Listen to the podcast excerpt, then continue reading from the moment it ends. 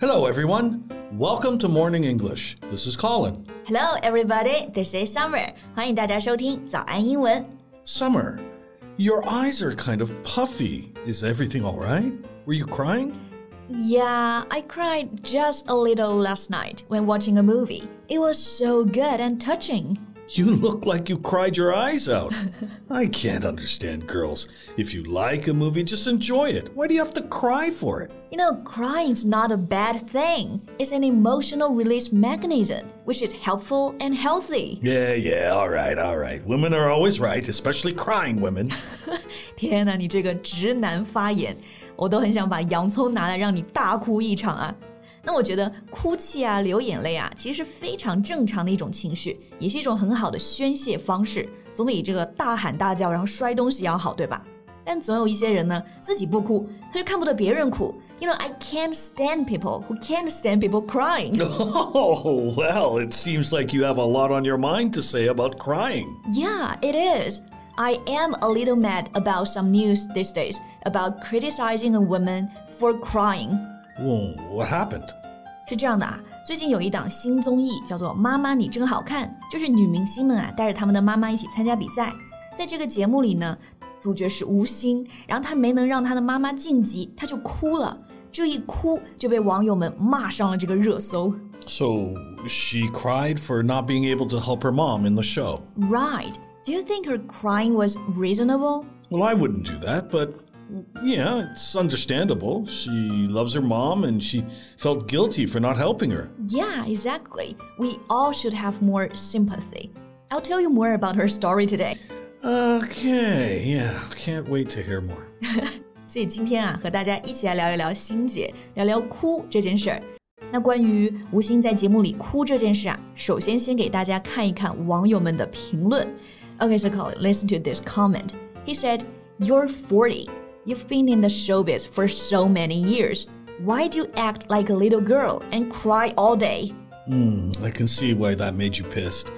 Crying is not a matter of age, and uh, being in showbiz, no matter how long, doesn't mean you have to change who you really are. Yeah, you get me. 就是在娱乐圈待久了，难道就不能哭了吗？而且哭这件事情应该是没有年龄要求的，对吧？四岁能哭，四十岁就不能哭了吗 ？You're not a scientist. You can't tell me how old I should be to be allowed to cry. Okay, okay, calm down, calm down. Mm-hmm. Like you said before, in times of deep pain, anger, and stress, crying can be a healthy coping option. It's more than just a symptom of sadness, but an emotional release mechanism useful for your mental health. Right. 哭泣可以是悲伤的表现，a symptom of sadness，也可以是一种这种感情释放的机制。这种释放感情啊，我们就可以说 emotional release。然后身体的这种应对机制可以用到 mechanism。 Now, you see how sensible a woman can be? Even if now Summer is angry and in tears, she can still explain new words here. I'm not in tears and maybe not that angry.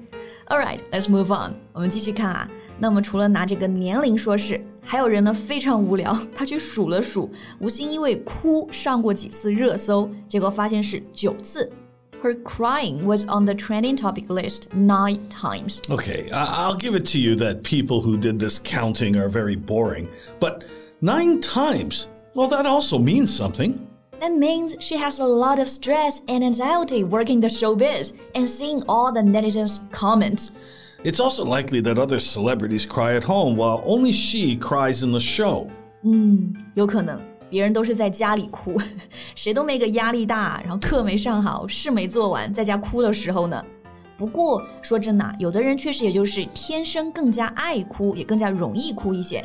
Some people just can't stop crying. Yeah, you mean a crier, someone who cries a lot. Right, a crier.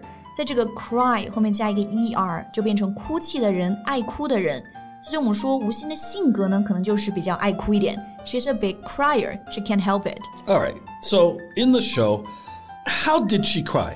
I mean, did she just cry like a, a little, like a little weeping, or did she burst into tears? Oh, she burst into tears, rushed out of the room, and told the camera guy not to follow her.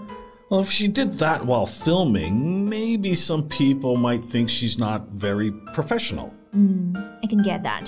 就是在节目上直接哭出来，然后离场，可能很多人觉得还是会不太专业。但是这也不是主持现场啊，这就是一档真人秀啊。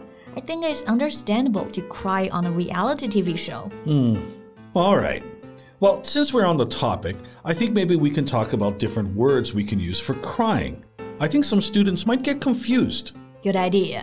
就比如，嗯，讲到哭呢，你刚刚就用到了这个词啊，weep。Yeah, it means to cry quietly and for a long time because you are very sad or you feel a very strong emotion.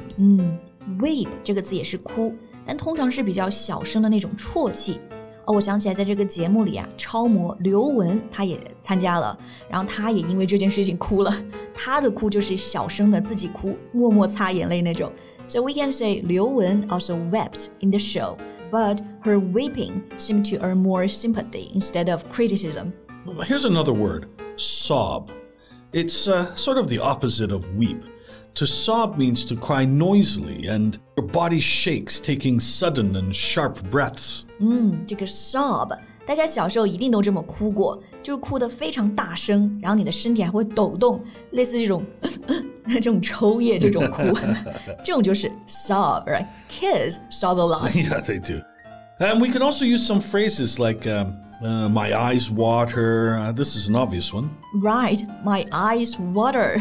这里的 water 就是个动词，我的眼睛里常含泪水，就是泛泪光嘛，流眼泪。Like now, Colin's eyes water because we are finally about to wrap up this podcast. I'm not. Well, and the last useful phrase is burst into tears. burst into tears 这个词组我们前面讲过 ，burst 本身就有爆裂啊、胀开这个意思，所以这个 burst into tears 就是眼泪一下子流了出来，突然大哭。 So, uh, next time when you're watching a sappy movie and you feel like crying, you know which word to use. I usually burst into tears. Yeah, I don't doubt that. All right, I think that's all the time we have for today. OK，所以今天和大家聊了和哭相关的一些实用表达， 也聊聊心结这件事儿。不知道大家怎么看？欢迎给我们留言。 Thank you so much for listening. This is Colin. This is Summer. See you next time. Bye. This podcast is from Morning English. 学口语就来早安英文。